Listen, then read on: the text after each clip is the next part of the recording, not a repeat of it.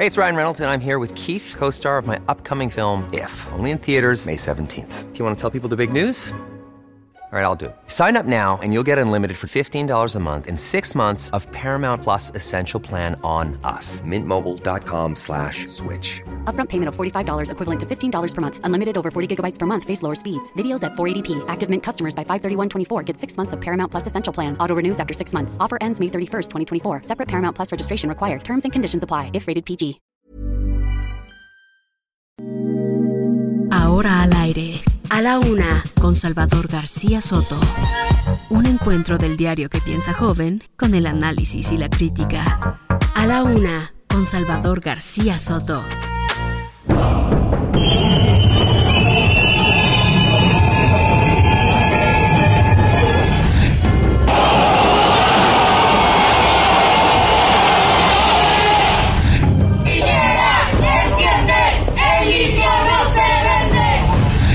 Tanto creo que tenemos eh, también que ir evaluando la evolución de, del COVID hacia bueno, pues una enfermedad endémica de una pandemia que es lo que hemos vivido hasta ahora.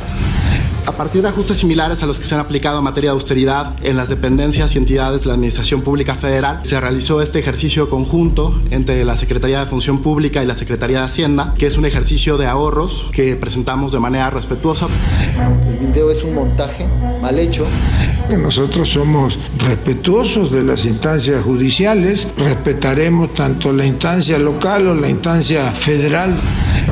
El video es un montaje mal hecho, no sabemos cuál era el fin exacto, todo está investigándose, pero resulta un montaje, porque quien habla dice ser familia de- del secretario de gobierno y no es familia.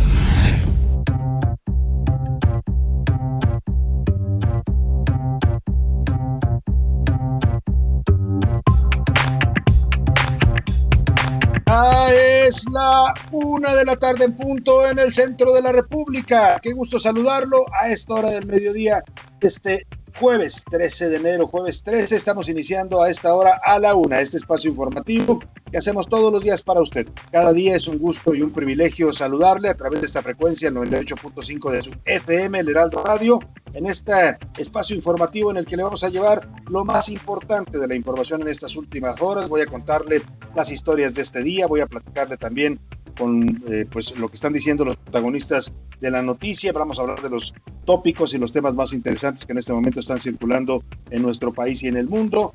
Quédese con nosotros aquí en A la Una. Estamos iniciando con muy buena actitud, con todas las ganas de, de informarle, de entretenerle y también de acompañarle en esta parte de su día, donde quiero que usted me esté escuchando, si está en casita, si está en el tráfico de su ciudad, en su auto, si está también en la oficina, donde quiera que me sintonice, ya sea a través de la radio o a través de las redes sociales. Saludo con gusto a la gente que nos ve y nos sintoniza también a través de Twitter, Facebook, elheraldo.com.mx. En todas estas redes tenemos también transmisión directa y en vivo. Vamos a tener un programa con mucha información, con muchos temas para compartirle.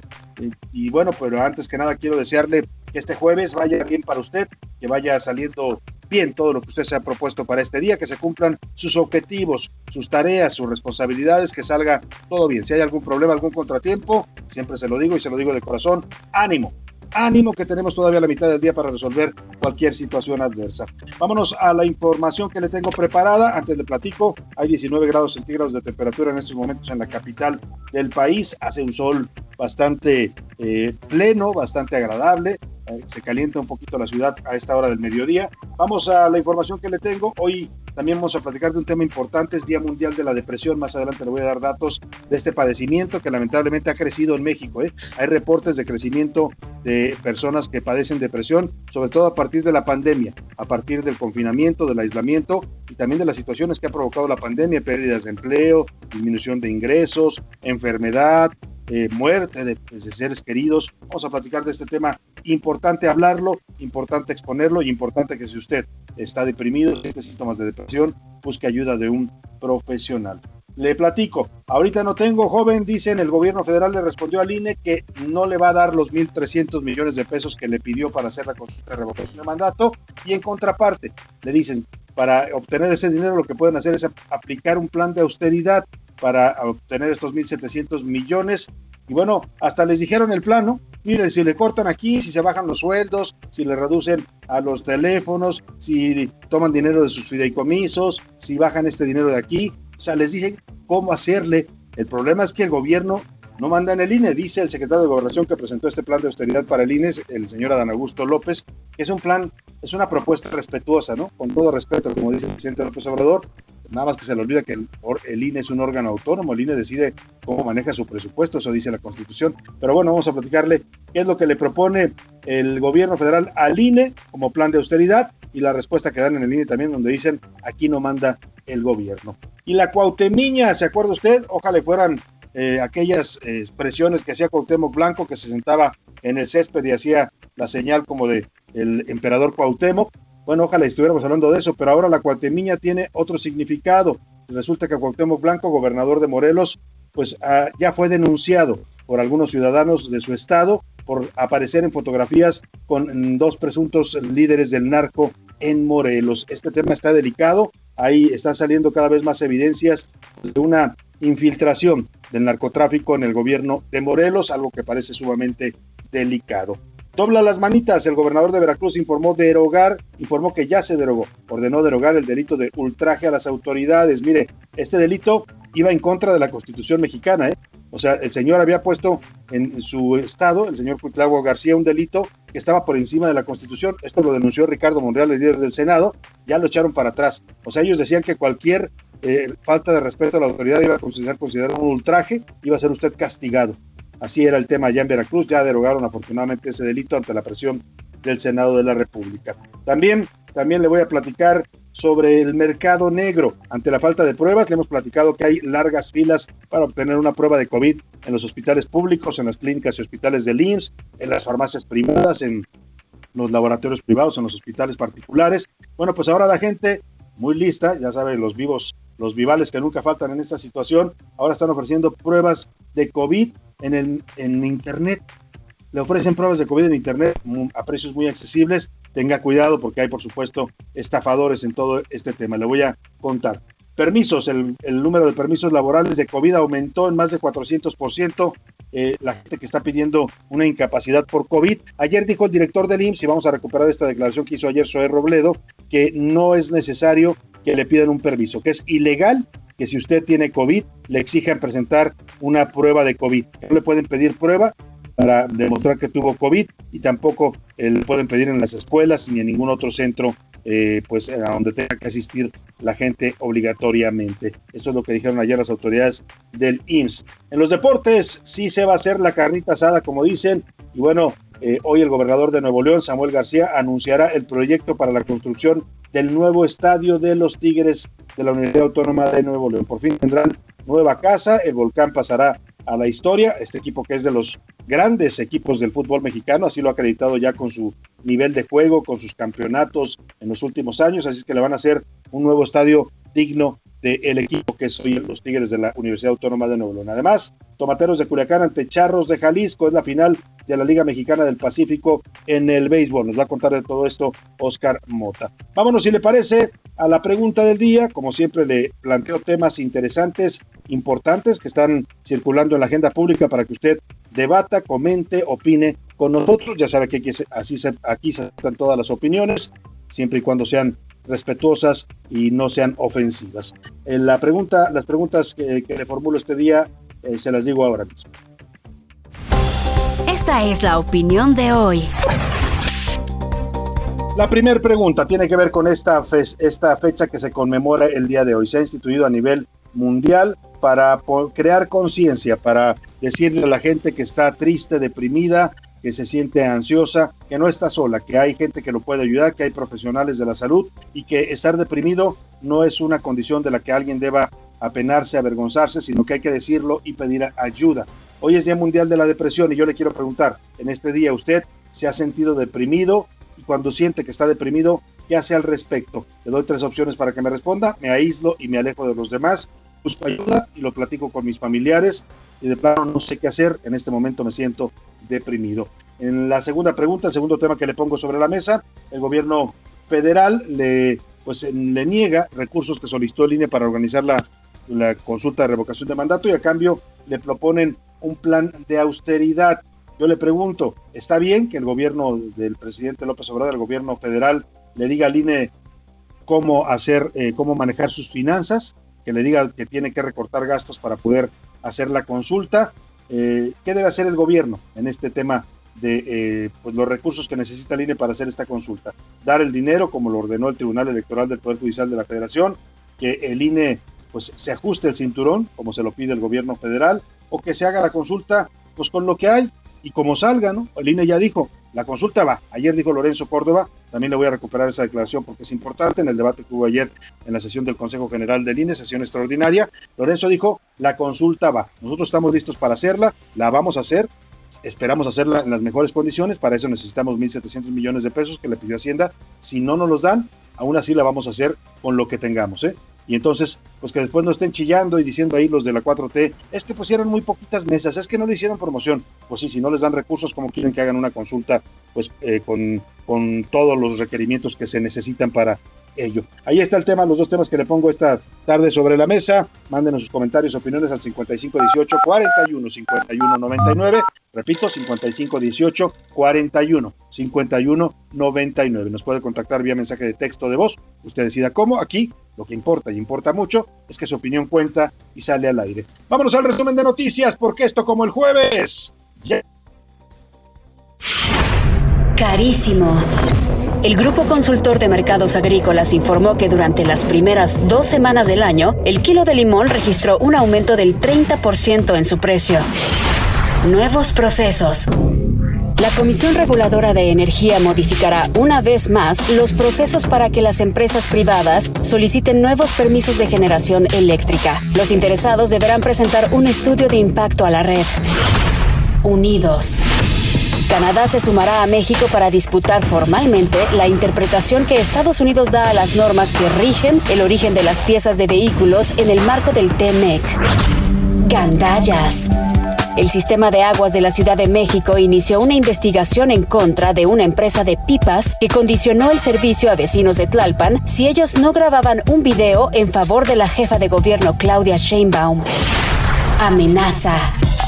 Un destacado diplomático ruso advirtió que no puede descartarse un despliegue militar de su país en Cuba y Venezuela si aumentan las tensiones con Estados Unidos.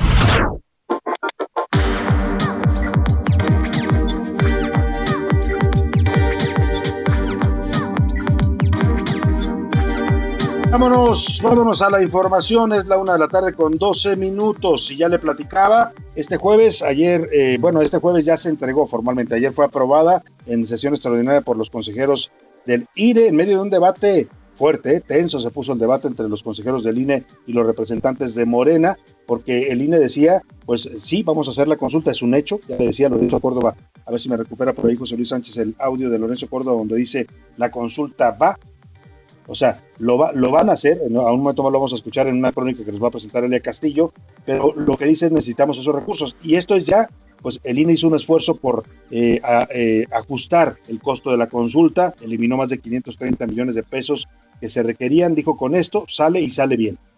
Pero eh, pues los de Morena dicen que no, que no quieren darle ni un peso al INE. Así como si el dinero fuera de ellos, ¿eh? La gente de Morena y el presidente López Obrador manejan el dinero de este país como si fuera, como si les perteneciera a ellos, como si el INE no fuera un organismo ciudadano que merece tener apoyo cuando se le exige hacer una consulta de esta dimensión, como es la consulta popular de revocación de mandato. Bueno, pues la solicitud ya la presentaron hoy formalmente a la Secretaría de Hacienda, quieren 1.738 millones de pesos de ampliación a su presupuesto para poder hacer la consulta, pero hoy por la mañana le respondió antes incluso que el secretario de Hacienda, el secretario de Gobernación, Adán Augusto López, le respondió al INE. Dijo que no hay margen para destinar presupuesto adicional al INE. O sea, no hay, como decía Héctor Suárez, ¿se acuerda con aquel personaje que se volvió tan famoso? No hay, no hay, no hay. Así responde el gobierno federal a las solicitudes del INE. Dijo que no hay registro en la historia de los presupuestos que se hayan otorgado a un órgano autónomo que se le haya dado un presupuesto adicional. Entonces que como no hay registro, pues no se va a hacer, ¿no? Si no se pudiera improvisar nada. Bueno, pues así lo dice el secretario de Gobernación. Esta es la respuesta que le da al Consejo General del INE a su petición de más recursos para organizar la consulta de revocación de mandato. No vamos a esperar primero que llegue, si es que llega la petición del INE, y en todo caso lo que este grupo de trabajo ha venido este, analizando, se concluye que no hay posibilidades, no hay margen en el presupuesto de egresos de la Federación que permita destinar cantidades adicionales a una ampliación presupuestal de un órgano autónomo, además de que ya mencioné que no hay un registro de que haya sido en la historia de la evolución de los presupuestos de egresos anuales se le haya otorgado una ampliación presupuestal a un órgano autónomo.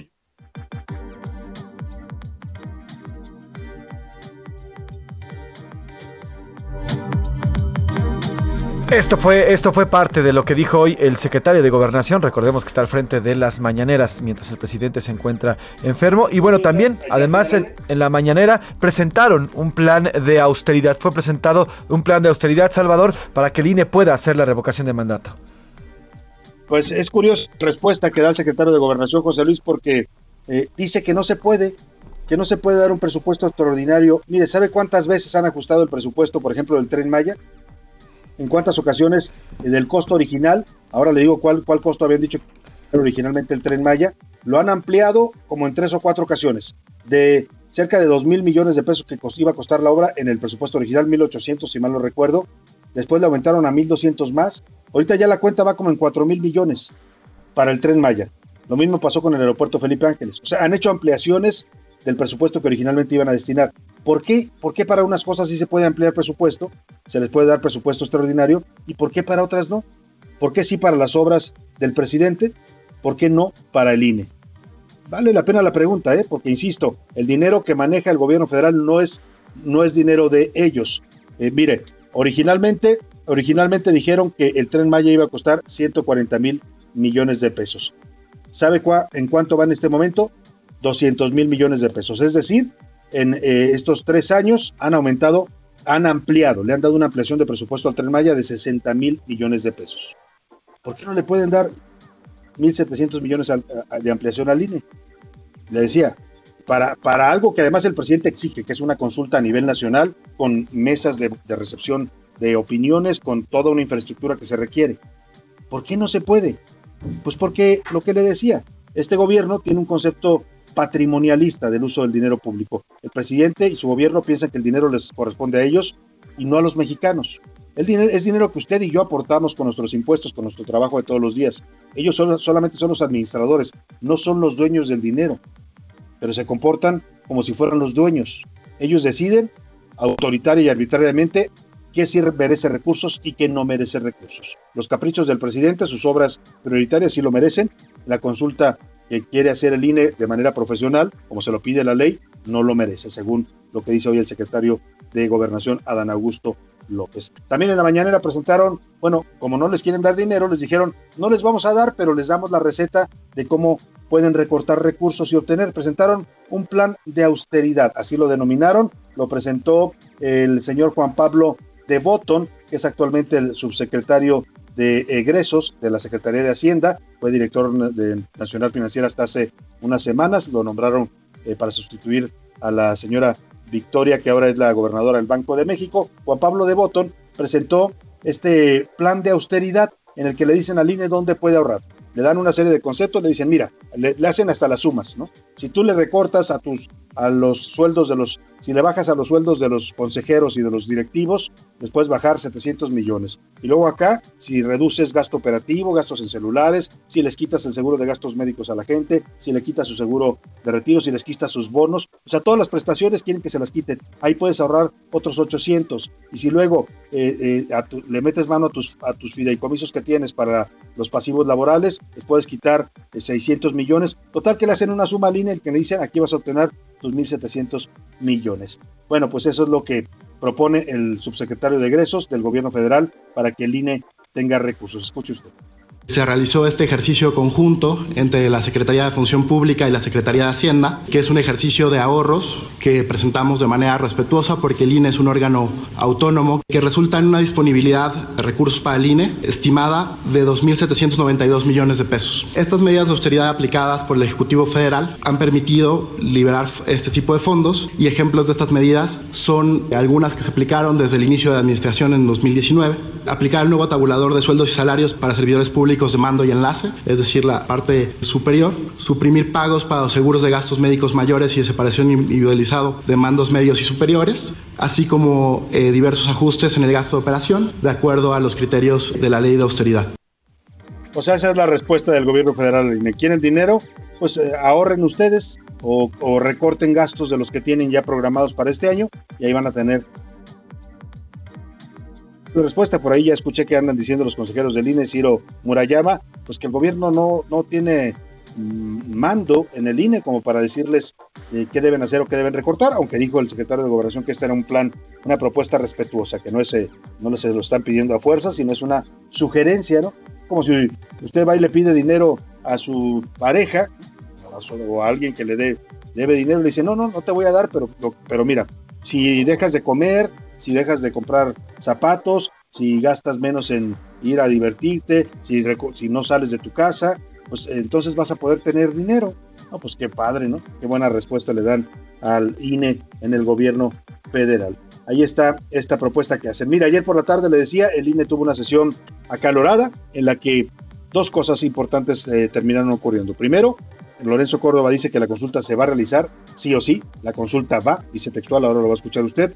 Lo vamos a hacer con los recursos que, que tengamos. Ya hicimos un recorte y un ajuste de gastos y esta es la propuesta, 1.700 millones para que salga bien la consulta.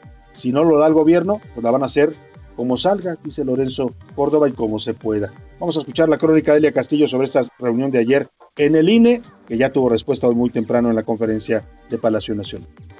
Y hoy con la decisión que estamos por tomar, la revocación de mandato, para decirlo en breve, claro y fuerte, va. Ojalá y los otros órganos del Estado colaboren, contribuyan para que esta revocación vaya, que va a ir, pero conforme a lo que establece la legislación. Entre confrontaciones de consejeros electorales y representantes de Morena, por unanimidad de votos, el Pleno del Consejo General del Instituto Nacional Electoral aprobó el acuerdo para solicitar a la Secretaría de Hacienda y Crédito Público 1.738 millones de pesos para realizar la consulta de revocación de mandato. Parece que no interesa la calidad de la revocación de mandato, sino las prestaciones y los derechos laborales. El sueldo y prestaciones de los funcionarios electorales volvieron a ponerse sobre la mesa. Los representantes de Morena acusaron que no se realizó un exhaustivo análisis de austeridad de los recursos. Solo quiero nada más conocer su respuesta, sí o no. ¿Está usted de acuerdo en renunciar al seguro de gastos médicos mayores contemplado en el presupuesto del Instituto Nacional Electoral y destinar esos recursos al ejercicio de revocación de mandato.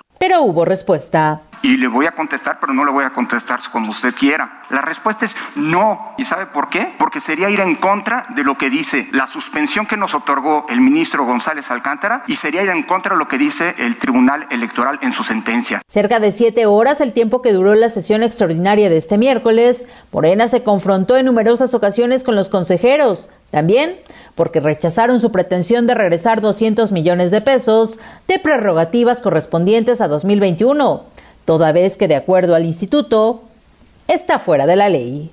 Que Morena pretenda que el INE tome los recursos que no ejerció para que se gasten en vacunas con rédito electoral a Morena, porque incluso lo han puesto en sus spots, es pedirle al INE que convalide una acción que está expresamente prohibida en la ley. Los consejeros electorales reiteraron que sin los recursos necesarios será imposible realizar la consulta de revocación de mandato el próximo 10 de abril, como marca la ley. Quienes se sorprenden del ejercicio de la autonomía del INE y de sus consejeros se pueden enardecer por algo que hace mucho debieron entender, y es que el gobierno no manda en las decisiones del INE y que los consejeros del INE no nos doblegamos ante las presiones del poder. Elia Castillo. Bueno, pues ahí está este tema que pasó ayer en el INE. Oiga, otro tema rápidamente que le platico, el asunto de Morelos y lo que está pasando con el gobernador Cuauhtémoc Blanco. Hoy fueron presentadas dos denuncias contra el gobernador por la foto en la que aparece con líderes del crimen organizado en su estado como Irving Solano Vega, el líder de Guerreros Unidos, y del cártel Jalisco Nueva Generación. También aparece fotos con Homero Figueroa, mesa de comando Tlahuilla y Raimundo Isidro Castro del cártel Jalisco Nueva Generación. Puros amigos, puros finos amigos tiene Cuauhtémoc Blanco. Y bueno, sobre esto el secretario de Gobernación, Adán Augusto López, dijo que va a ser imparcial, que sí se va a hacer una investigación contra de estos presuntos vínculos o de estas fotografías y que va a ser imparcial la investigación. Lo único que nosotros respetuosamente exhortamos es a que se conduzcan conforme a derecho, que haya una investigación parcial y seguramente pues en las próximas semanas o meses tendremos el resultado o la respuesta a esa denuncia presentada. Tendrán que hacerse una serie de investigaciones y, y de peritajes. Podría llevarse algún tiempo. A lo que dice el secretario, sí se va a investigar y qué bueno que investiguen, ¿eh? porque dice el gobernador, es que yo no supe cuando me retrataron, es que yo me retrato con mucha gente. Qué casualidad que aparece con los principales líderes del narcotráfico en su estado. Voy a ir a la pausa y al regreso le voy a platicar, le voy a platicar por qué hay tanto escándalo con estas fotografías en Morelos. Ya regreso. Con Salvador García Soto. En un momento regresamos. Sigue escuchando A la Una con Salvador García Soto. Estamos inmersos ya en la cuarta ola de contagios del COVID. La variante Omicron está entre nosotros. Usa cubrebocas de grado médico. Especialistas recomiendan usar mascarilla de tres capas o N95 o KN95. Los cubrebocas de tela no bloquean las partículas de la variante Omicron. Yo soy Salvador García Soto y recuerda que seguimos en pandemia. No te confíes. Hashtag seguimos en pandemia. Hashtag no te confíes. Heraldo Media Group. Ahora, la rima de Valdés. O de Valdés, la rima. Todo está patas para arriba en esta linda nación. Aquí el de gobernación está gastando saliva en Banamex. ¿Por qué iba a explicar sin saber nada? Ay, me lleva la tiznada, no nos deja nada a gusto que el señor Adán Augusto se salga de su bancada.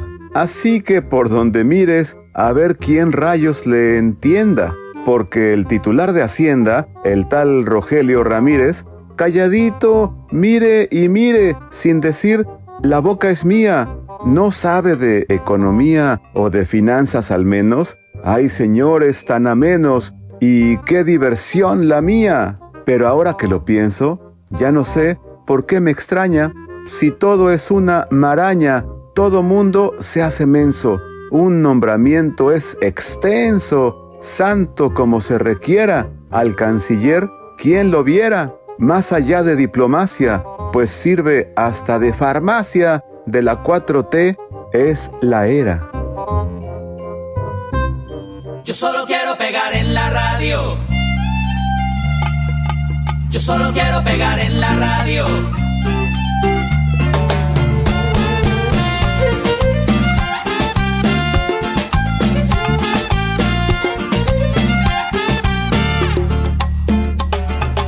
Estoy ya cansado de estar endeudado, de verte sufriendo por cada centavo. Dejémoslo todo y vámonos para Miami. Voy a lo que voy, a volverme famoso, a la vida de artista, vivir de canciones, vender ilusiones que rompan 10.000 corazones. Yo solo quiero pegar en la radio para ganar mi primer millón. Para comprarte una casa grande en donde quepa tu corazón. Yo solo quiero que la gente por todos lados esta canción. Desde San Juan hasta Barranquilla, desde Sevilla hasta Nueva York.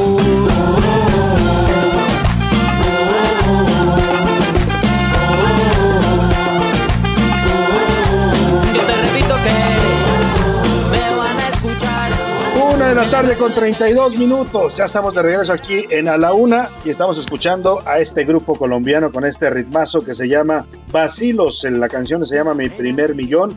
Formados en Miami por un colombiano, un puertorriqueño y un brasileño en 2002, dieron a conocer esta canción que se volvió un éxito. ¿eh? No había antro, bar, eh, donde usted fuera que no pusieran esta canción. Y, y sí, y la verdad que ganaron no solo su primer millón, yo creo que ganaron varios millones con esta canción y se volvieron también, pegaron en la radio, como dice su canción. Estamos esta semana pues hablando del dinero, ese que tanto hace falta, que no compra, dicen, el amor ni la felicidad, pero que cómo sirve. Ya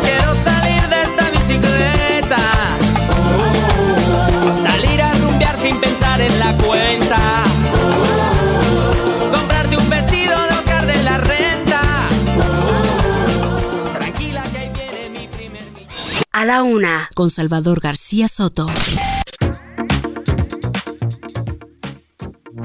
Y vamos a más información. Eh, le platicaba ya lo que está haciendo ya un escándalo. Eh, la verdad, lo que, has, lo que ha aflorado en Morelos no es nuevo, porque no es el primer gobernador que aparece pues, eh, señalado por estos presuntos vínculos y por tener una situación de violencia y de inseguridad en el Estado. Ya su antecesor, Graco Ramírez, también, también andaba por las mismas.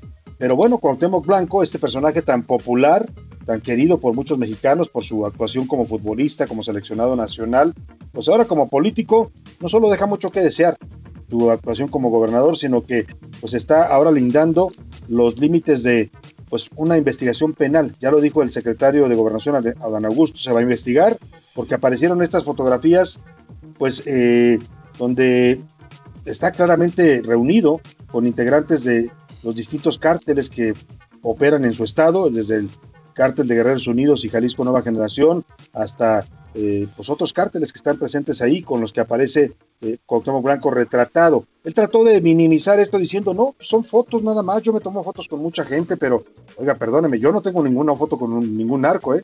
Hasta ahora no me han conocido alguna, y sí, uno se toma fotos con mucha gente, a veces la gente en la calle te reconoce y dice, a ver, ven a tomarte una fotografía así con gusto. Pero, y puede pasar que alguien, algún delincuente te pida una fotografía, pero tres, cuatro fotografías, bueno, pues tendría que ser muy ingenuo el señor Cuauhtémoc Blanco para no saber con quién se está reuniendo, porque además no parecen fotos casuales, no son de esas fotos que te toman en la calle, son fotos que se ve que está en lugares donde está reunido con ellos. Bueno, todo esto ya derivó, ya le decía, en estas dos denuncias que fueron presentadas en su contra. Hay ciudadanos que están pidiendo que se investiguen estos presuntos vínculos con el narcotráfico y el gobierno de Cuauhtémoc Blanco.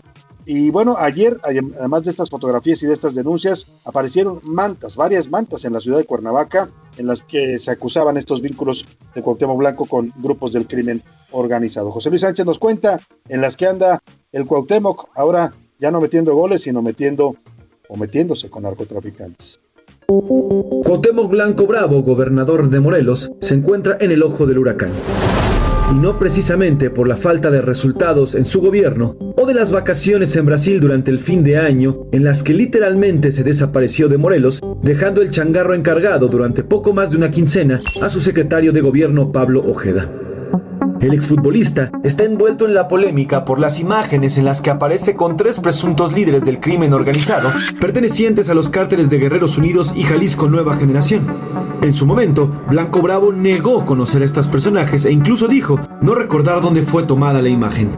Sin embargo, parece que no hay tanta casualidad. El pasado 7 de enero, el vicario de la diócesis de Cuernavaca, Tomás Toral, confirmó que la polémica fotografía fue tomada en el interior de la parroquia de la Asunción, en Yautepec, durante la fiesta del 12 de diciembre de 2018, en honor a la Virgen de Guadalupe. Según testigos, estas misas son oficiadas por el padre Juan Alvarado, un sacerdote bien conocido en la región, no solo por su ministerio religioso, sino también por fastuosas fiestas que organiza de vez en vez y a las que asisten diversos personajes. Según investigaciones, la imagen en la que aparece Cuauhtémoc Blanco con estos tres criminales fue extraída del celular de Esther Yadira Huitrón, alias La Jefa, operadora y publirelacionista de Guerreros Unidos y el cártel Jalisco Nueva Generación, quien fuera detenida en noviembre del año pasado. La situación se agrava luego de la aparición de mantas en diversas partes de Morelos, donde acusan al gobernador de desconocer acuerdos y además lo amenazan de continuar con el asesinato de ediles tras el homicidio de Benjamín López, alcalde de Xochocotla. Así, entre fotos con narcos, reuniones ligadas al crimen organizado, mantas, violencia y asesinato, al gobernador de Morelos, Cuauhtémoc Blanco, le han metido varios goles. O mejor dicho, tal vez sean autogoles. Para la una con Salvador García Soto, José Luis Sánchez Macías. Pues sí, yo coincido con José Luis. Más bien yo creo que son autogoles, ¿eh? porque estas fotos que, que la están provocando ya una investigación en contra de Cuauhtémoc Blanco fueron extraídas de un celular de una publicacionista, una mujer que se dedicaba a promover a gente del cártel Jalisco Nueva Generación en, Morelos, le apodan la jefa, la detuvieron y cuando las autoridades revisaron su celular aparecieron estas fotografías. Por eso eso de que fue una foto casual y yo no los conocía, yo no sabía quién era, pues, eh, pues está bastante dudoso todo el tema y la verdad está aflorando, parece, una podredumbre bastante fuerte. Huele mal, como decía el Hamlet de Shakespeare, huele mal, muy mal en Morelos. Y hablando de estos temas y de la violencia del narcotráfico, oiga, los asesinatos de presidentes municipales, ayer, ayer se reportaba el asesinato de un presidente municipal precisamente en Morelos, en una comunidad indígena de Morelos, aquí le reportamos el caso, y el señor Benjamín López Palacios del municipio de Xochocotla, Morelos. Él era eh, una autoridad indígena en este municipio. Lo asesinaron al salir de su casa cuando tenía pues apenas 10 días que había tomado posesión del cargo. No es el único, lamentablemente, en tres años de este gobierno, del gobierno de López Obrador, 14 alcaldes han sido asesinados. Tampoco es un fenómeno, y hay que decirlo, que empezó con López Obrador. Ya veníamos desde con Peña Nieto registrando esta violencia, desde con Felipe Calderón. Hemos platicado muchas veces este tema con usted. Los alcaldes son el eslabón más débil en la cadena de gobierno en México. Son los que están más expuestos y son los que tienen menos, menos seguridad y menos posibilidades de defenderse de los criminales. Diana Martínez nos platica cuántos alcaldes han sido eh, asesinados en México en los últimos años. Así es, Salvador. Buenas tardes. Pues de acuerdo con la consultora de riesgos Etelec, en la actual administración han sido asesinados 14 alcaldes y el caso más reciente es el de Benjamín López Palacios, alcalde indígena de Xochocotla, Morelos. Él fue asesinado el martes pasado por un comando armado a 11 días de asumir el cargo. Etelec destacó que este es el primer ataque mortal contra un alcalde indígena electo por usos y costumbres durante el gobierno de López Obrador.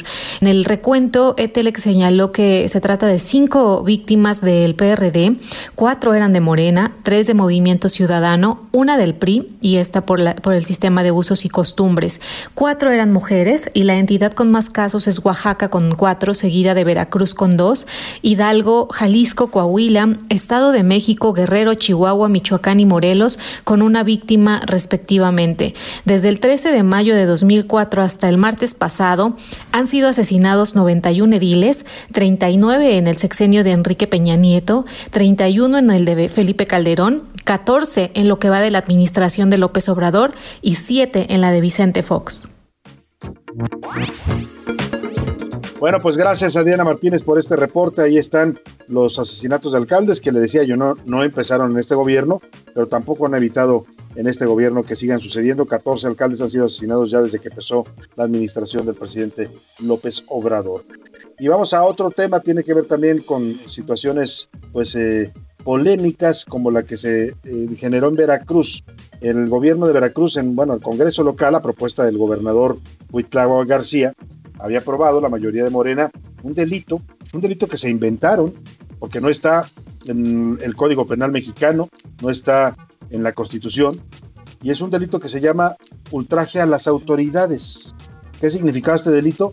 Que cualquier acto que usted cometiera contra las autoridades, desde gritarles algo, criticarlos o atacar una instalación pública, iba a ser tomada como un delito grave. Así decía eh, esta tipificación de delito que hicieron en Veracruz, ultraje a las autoridades, como si las autoridades tuvieran que ser protegidas de los ciudadanos, ¿no? Y no a la inversa, como, si las autoridades no tuvieran más bien que proteger a los ciudadanos. Bueno, pues este delito que crearon allá, se inventaron y sacaron de la manga en Veracruz, generó polémica.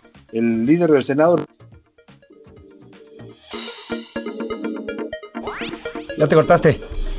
Así es esta, esta, pues esta iniciativa de ley, esta ley más bien que ya se aplica en el estado de Veracruz, que ya se, ya se aplica en Veracruz, será derogada esto luego de que la Comisión Nacional de Derechos Humanos pues eh, solicitara o hiciera dos observaciones en contra en específico de detenciones de estudiantes y de periodistas que se les fue acusado por este, este delito que se trata de ultrajes a la autoridad y que se encuentran presos. Además, bueno, pues el gobernador de Veracruz, de Veracruz, Cuitláhuac García, ordenó, ordenó que fuera derogado este delito y bueno, pasó al Congreso, al Congreso de Veracruz y se da derogado. Hoy en la mañana dio conferencia, como también lo hacen muchos gobernadores morenistas, eh, pues copiando la, fórmula del presidente López Obrador y anunció esta, esta derogación. Eh, eh, Salvador, bueno, pues también anunció además, habló también de otros temas durante su conferencia el gobernador.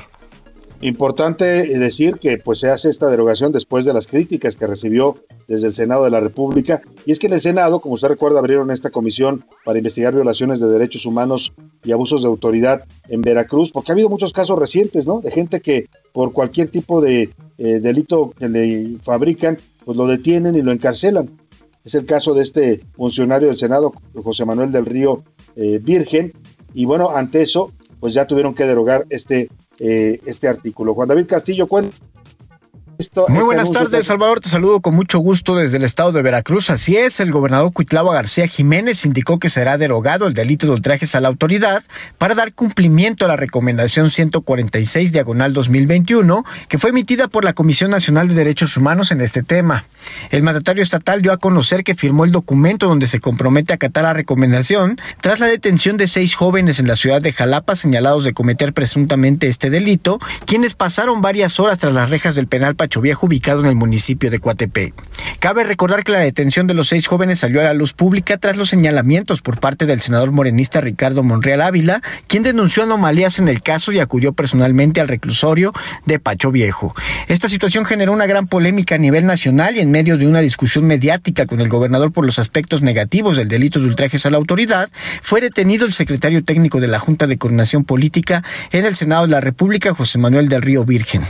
El senador Monreal acusó que se trataba de una detención ilegal y que haría la presión necesaria para que dicho delito fuera derogado en Veracruz. En ese sentido, Cuitlavo García adelantó que en próximos días emitirá el Congreso del Estado la iniciativa para la derogación del delito mencionado. Por cierto, Salvador, la tarde de ayer el gobernador de Veracruz también defendió nuevamente al secretario de gobierno Eric Cisneros Burgos y señaló que el video de un grupo delictivo en el que lo implicaban se trató de un montaje. Escuchemos parte de lo que declaró el mandatario estatal sobre este tema. El video es un montaje mal hecho. También comentarte, Salvador, que el gobernador de Veracruz confirmó que dicho video está relacionado con el asesinato y hallazgo de nueve personas a la orilla de una carretera en la zona sur de la entidad, situación que está siendo investigada por la Fiscalía General del Estado. Este es el reporte desde Veracruz, Salvador. Excelente tarde. Muchas gracias, Juan David Castilla, por tu reporte. Pues ahí está, por primera vez habló el gobernador también del caso de su secretario de gobierno Eric eh, Cisneros, ¿no? Porque en aquellas mantas que aparecieron, narcomantas que aparecieron en su estado, pues hablaban de su involucramiento y su defensa, decían, del cártel de Sinaloa. Incluso ese video donde un sujeto que decía ser sobrino de Eric Cisneros, eh, pues acusaba que su tío estaba defendiendo a este cártel de Sinaloa. Eh, lo que dice el gobernador Octavio García es que todo esto fue un montaje para tratar de afectar a su secretario. Oiga, Vamos a recuperar el tema. Bueno, le platico también antes de cerrar este tema de Veracruz. Movimiento Ciudadano, el partido eh, eh, de Dante Delgado, anunció que van a presentar un amparo para el secretario técnico de la Junta de Coordinación Política del Senado, que está en estos momentos preso allá en Vamos a recuperar el tema de la consulta de revocación de mandato, porque, bueno, pues eh, ya le contábamos y así abríamos este espacio sobre la respuesta que da el Instituto, eh, perdón, la Secretaría de Hacienda y Crédito Público, el gobierno federal, en la mañanera, luego de que ayer el Consejo General del Instituto Nacional Electoral eh, aprobara, aprobara luego de una sesión extraordinaria, pues la petición a la Secretaría de Hacienda y Crédito Público, poco más de 1.700 millones de pesos para completar el presupuesto necesario, Salvador para la revocación de la, consulta de revocación de mandato. Pues en todo este contexto, vamos a ver qué dicen en el INE, porque la respuesta ya llegó a su petición que hicieron ayer, 1.728 millones. Fue rápida la respuesta y fue negativa. No hay dinero, no se puede dar una ampliación a un, de presupuesto a un organismo autónomo, no hay antecedentes, dice el secretario de Gobernación, y a cambio les proponen este plan de austeridad con el que dicen que pueden ahorrar no 1.700, sino 2.000 millones de pesos. Para hablar de este tema, hago contacto y agradezco que nos tome esta llamada a la consejera electoral del INE, Claudia Zavala. ¿Cómo está, consejera? Qué gusto saludarla. Buenas tardes. Muy buenas tardes, Salvador. El gusto es mío. Salud, lo saludo con mucho gusto y a toda la audiencia, por supuesto. Buenas tardes. Oiga, pues, eh, ¿qué piensan en el INE? Ya les respondieron a esta petición que aprueban ustedes ayer en sesión extraordinaria. Eh, dice el gobierno federal que no les pueden dar recursos y que pues tienen que ustedes hacer un plan de austeridad interno, incluso les mandan el plan ya, ya hecho en la Secretaría de Hacienda. Bueno, es muy interesante, eh, Salvador. Yo creo que lo primero que tenemos que eh, tener presente es que el acuerdo de ayer del INE se ciñó al mandato del Tribunal Electoral. Hicimos las cosas como nos los mandató eh, que fue revisar nuevamente nuestro presupuesto general, ver si podíamos eh, eh, tener algún ajuste económico y llevarlo, por supuesto, ese ajuste al proyecto de revocación de mandato. cosa que hicimos.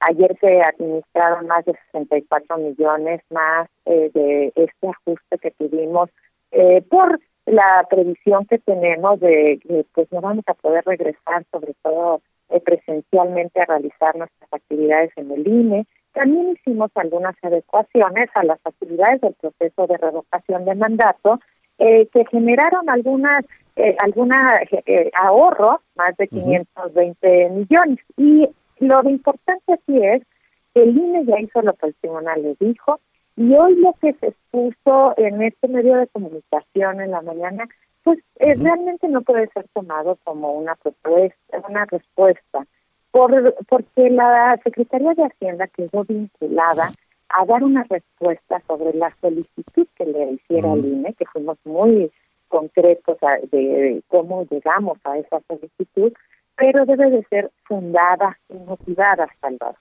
¿Y eso qué quiere decir? Que cualquier respuesta que den debe de tener el fundamento jurídico y las razones por las que se llega a esa conclusión. Así que en el INE, pues esperaremos la respuesta de la Secretaría de Hacienda frente a la necesidad que le fue planteada y en esa virtud pues eh, este, como autoridades del Estado mexicano, pues actuaremos en consecuencia. Pero lo de hoy en la mañana no puede ser tomado como una respuesta. Primero, porque no es la autoridad competente. Yo creo que aquí sí tendríamos que ser muy claros. Eh, hizo un proceso de información de lo que consideraron hecho. Pero segundo, porque toca temas que también eh, la Secretaría de Hacienda tendrá que valorar en su respuesta, porque hay suspensiones de la Suprema Corte de Justicia de la Nación en muchos de los temas que están ahí mencionados en la discusión pública que hoy se puso. Y también eh. Eh, el otro supuesto es hay reglas específicas para operar financieramente, presupuestalmente en el Estado mexicano y que nosotros las cumplimos a cabalidad. Así que lo que yo diría, Salvador, es que hay que esperar a que la Secretaría de Hacienda pues dé su respuesta fundada y motivada, donde tome en cuenta la Constitución, las leyes y también las determinaciones de los tribunales esa respuesta, usted me, queda claro que dicen para el INE esto que pasó en la mañanera, esta propuesta y estos comentarios que hace tanto el secretario de Gobernación como el subsecretario de Egresos, Juan Pablo Botón, no son para establecer una respuesta oficial. Eh, ¿Qué respuesta, qué tipo de respuesta esperan? ¿Tendría que ser escrita, como dice usted, y fundamentada técnica, eh, presupuestal y jurídicamente? El, el punto de acuerdo que nosotros enviamos eh, tiene todas las, eh, las razones que nos llevan a nosotros a administrar y a, sustentar también la insuficiencia presupuestal que existe. Y entonces el, el ejercicio, el ejercicio que tiene que hacer la Secretaría de Hacienda es eh, este, una respuesta, pero que tenga en cuenta la valoración de las leyes, de la Constitución, de las responsabilidades de cada una de, los, de las autoridades y las razones, sobre todo, que eso se llama motivación, las razones por las que va a decidir lo que nos vaya a contestar. Y reitero, Salvador, sí, lo que hoy se dio, pues, pues no son las autoridades competentes. Habrá que esperar la respuesta fundada y motivada. Cuando llegue esa respuesta, si esa respuesta sigue siendo negativa, si les contestan lo mismo por esta vía que usted dice y con todos los sustentos legales, jurídicos y constitucionales, ¿Qué va a pasar? Ayer Lorenzo Córdoba decía, la consulta va, la vamos a hacer, esperemos poderla hacer con los recursos que necesitamos, pero si no, de cualquier modo se va a hacer. Claro, así quedó dicho ayer también en el acuerdo del Consejo General. Una de las cosas que el INE ha estado atento, pues es a que la ley nos marca cómo debe hacerse la revocación de mandato. Y esto así lo mandata porque son las reglas que le han dado confianza a las personas para toda la participación democrática en todas sus vertientes. No olvidemos que la revocación de mandato es un ejercicio importantísimo porque constituye la otra cara de la moneda de la elección presidencial, que es el derecho de las personas de quitar a un presidente o presidenta de las funciones que le fueron conferidas mediante la elección. Por eso entiendo que la revocación del mandato nos haya dado las reglas como si fuera una elección, porque es la otra parte, la inversa. En esa medida, lo que el INE ha estado planteando es que para llevar a cabo el ejercicio de revocación de mandato, como lo manda la, la Constitución y la ley, es necesario contar con la suficiencia presupuestal. Desde el anteproyecto de presupuesto dijimos que eh, el costo era 3.800. Hemos generado insumos con lo que nos dio el, la Cámara de Diputados, con las proyecciones de ahorro que nosotros tenemos, con la disminución del cáncer de otros proyectos, pero aún así resulta insuficiente. Pero quedó dicho ayer también que seguimos trabajando porque el 10 de abril se va a llevar a cabo la consulta. Y lo que hemos dicho siempre es, ¿cómo? Nunca hemos dicho que no se va a llevar a cabo. Sí, sí, sí. El tema que tenemos en tribunales y en toda esta dinámica es el cómo, como dice la ley o variando el modelo que dice. La pues vamos a estar muy pendientes del tema, consejera. Le quiero agradecer estos minutos, me va a cortar la guillotina, pero gracias por darnos esta explicación y esta respuesta al auditorio. Muchas gracias. Vamos a la pausa y volvemos con más para usted aquí en A la Una. ¿Por qué no me bajan el fondo? En un momento regresamos. Ya estamos de vuelta con A la Una, con Salvador García Soto.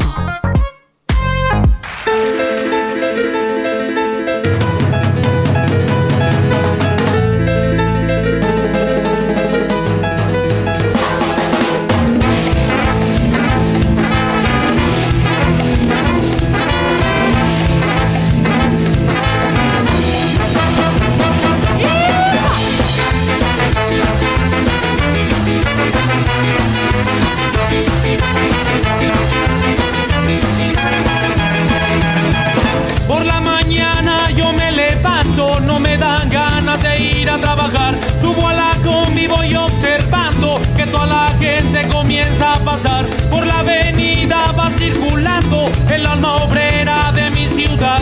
Gente que siempre está trabajando y su descanso lo ocupa para soñar. Ya son las 2 de la tarde en punto en el centro de la República y es un gusto saludarlo a esta hora del mediodía con este ritmazo que estamos arrancando la segunda hora. Vamos a la segunda parte de esta, de esta emisión informativa, todavía con muchos temas, ¿eh? todavía con mucho material muchas noticias, historias, eh, entrevistas que le vamos a compartir. Por supuesto, vamos a escuchar también en esta segunda hora sus opiniones y comentarios, que son parte fundamental de este programa, pero vamos a tener mucho más contenido. Así es que sigue con nosotros aquí a la una, si está sintonizándonos desde la una de la tarde que arrancamos este espacio. Gracias, gracias por preferir esta opción informativa. Y si recién se está incorporando, nos acaba de sintonizar hace un rato, pues bienvenido. Yo soy Salvador García Soto, esto es a la una. Estamos en vivo y en directo para usted a través de la señal del Heraldo Radio 98.5 de su FM a toda la República Mexicana. Vamos a escuchar un poco más de este ritmo con el que arrancamos la segunda parte. Panteón Rococó, algo que conocemos muy bien los mexicanos, se llama la carencia. Habla de esta situación, eh, pues de precariedad en que vivimos o viven muchos mexicanos, las generaciones de la crisis. Es, esta agrupación de Panteón Rococó presentó en 2002 esta canción que ya es un clásico joven del rock nacional, habla sobre la difícil vida de las clases populares en este país. Escuchemos un poco más a Panteón Rococó y ahora le platico lo que le tengo preparado para esta segunda hora. Y la carencia, arriba los salarios, abajo. Lo que gano en esta empresa no me alcanza para tragar. Y la carencia, arriba los salarios, abajo. Y yo le digo a mi No me voy a resignar. Y la carencia, arriba los salarios, abajo. Todo lo que gano en esta empresa no me alcanza para tragar. Y la carencia, arriba los salarios, abajo. Y yo le digo a mi Teresa, vente, vamos a bailar porque bueno, pues ahí está la carencia del Panteón Rococó y vamos a tenerle mucha más información en esta segunda hora. hablaremos sobre la colección de la Biblioteca de la SEP Centenario 2021. Hoy fue presentada esta colección, la secretaria de Educación Pública, Delfina Gómez, la presentó en la conferencia mañanera, dijo que se enviaron libros eh, a todas las bibliotecas del país para fortalecer pues la lectura y la, el aprendizaje de los mexicanos. Eh, eh, en medio de la polémica, ¿eh? el hecho es importante porque se cumplen 100 años de creada la Secretaría de Educación Pública, una institución fundamental. El país que somos hoy, con todas sus contradicciones, con todas sus problemáticas, no existiría si no se hubiera creado hace 100 años la SEP, si no lo hubiera creado el señor José Vasconcelos, eh, un gran educador, filósofo, escritor, político mexicano. Bueno, hoy lo invocó Delfina Gómez en la presentación de esta colección centenaria y también le decía en medio de la polémica, porque Delfina Gómez fue señalada ayer por el Tribunal Electoral del Poder Judicial de la Federación que confirmó que la señora Delfina Gómez, hoy secretaria de Educación, pues eh, estuvo eh, estuvo robándose, no, no, le puedo llamar de otra manera, les descontaban a los trabajadores del ayuntamiento de Texcoco cuando ella fue alcaldesa, allá entre el año 2013 y 2015, según documentó el INE, eh, el 10% de su salario. El diezmo, pues, obligatoriamente del dinero de los trabajadores se lo quedaba eh, eh, la señora Delfina Gómez y sus aliados en ese tiempo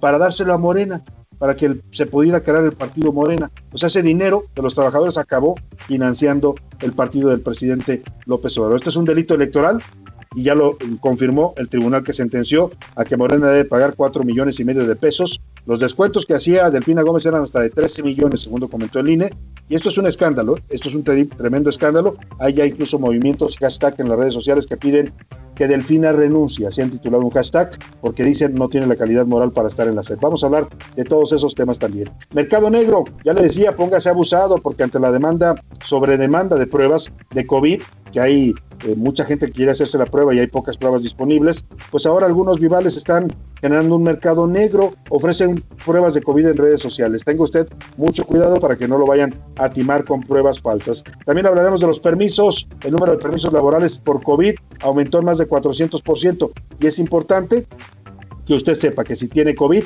en su trabajo, en la escuela, en donde quiera que usted eh, pues avise que tiene COVID y que no puede asistir, no le deben exigir eh, la prueba de COVID. No es obligatorio que usted presente una prueba de COVID, eso lo dijo ayer el director del IMSS, Zoé Robledo, que es ilegal eh, exigir una prueba COVID en los empleos, en las escuelas, en cualquier parte para justificar una ausencia laboral. También le platicaré que Guerrero, Guerrero podría sumarse a los estados que reconocen el aborto, al aborto legal. Diputados locales de Morena presentaron una iniciativa al Código Penal Estatal que propone legalizar el aborto. Vamos a las preguntas de este día. Ya están conmigo, como siempre, a esta hora del programa, José Luis Sánchez y Priscila Reyes. Me da gusto saludarlos a ambos. Bienvenidos, ¿cómo están? Muy buenas tardes, querido Salvador, ¿cómo estás? Un abrazo para Jay y también para todos nuestros radioescuchas. Estamos bien, yo estoy bien. Estamos muy bien. Estamos muy, bien, querido Salvador. Bonita tarde, bonita fría tarde de jueves. Abrazos, Pris, abrazos, Salvador. Abrazos a todas y a todos que nos escuchan en este, pues sí, la verdad es que helado jueves, que ahorita estamos en, estamos justamente a 19 grados, Salvador. Que para mí es... ¿En serio? yo lo siento bien caluroso. No, ¿eh? qué caluroso. Pero ya es en serio. Ya es en serio. Se siente calorcito. Ah, yo creo que, yo, creo que ahí en la cabina donde está José Luis se siente fresco. ¿no? se siente fresco porque he de decirle que ahora estamos transmitiendo otra vez desde casa. Por eso no me ve usted ahí en la cabina, porque hubo gente que me preguntó, ¿por qué no estás en cabina? No te veo en las transmisiones que tenemos en redes sociales. Bueno, la verdad es que los casos de COVID también se han incrementado eh, en nuestro medio laboral, como en todos lados. Entonces, hemos tomado pues nuevamente esta decisión de transmitir a distancia. Ahí está José Luis en la cabina, lo puede ver usted. Y de, hablando de José Luis Priscila, hay que decir que José Luis recibió el 2022 con un regalazo. Sí, le llegó su, su, primer sobrino, se convirtió en tío, llegó Máximo, que es hijo de su hermano, y además para conmemorar ese regalazo, ahora José Luis Sánchez, usted lo puede ver ahí, los que lo están viendo por redes sociales, se está dejando el bigote. O sea, el tío José Luis. El tío Pepe. Soy el tío Pepe, sí, feliz, feliz de ver a ese. Híjole, nunca había visto a un bebé con tanto cariño, con tanto amor. Todavía no he podido tocarlo, todavía no he podido tenerlo tan de cerca porque COVID, pero ya las imágenes se les he enseñado, es hermoso y ya lo amo. Está hermoso. Un, un abrazo para tu hermano, para su esposa, para toda la familia que están contentos por la llegada de este bebé. Máximo se llama. Máximo. Que por cierto, fíjate, decidieron ellos tener eh, primero el, el apellido materno va a ser Máximo ah, González Sánchez.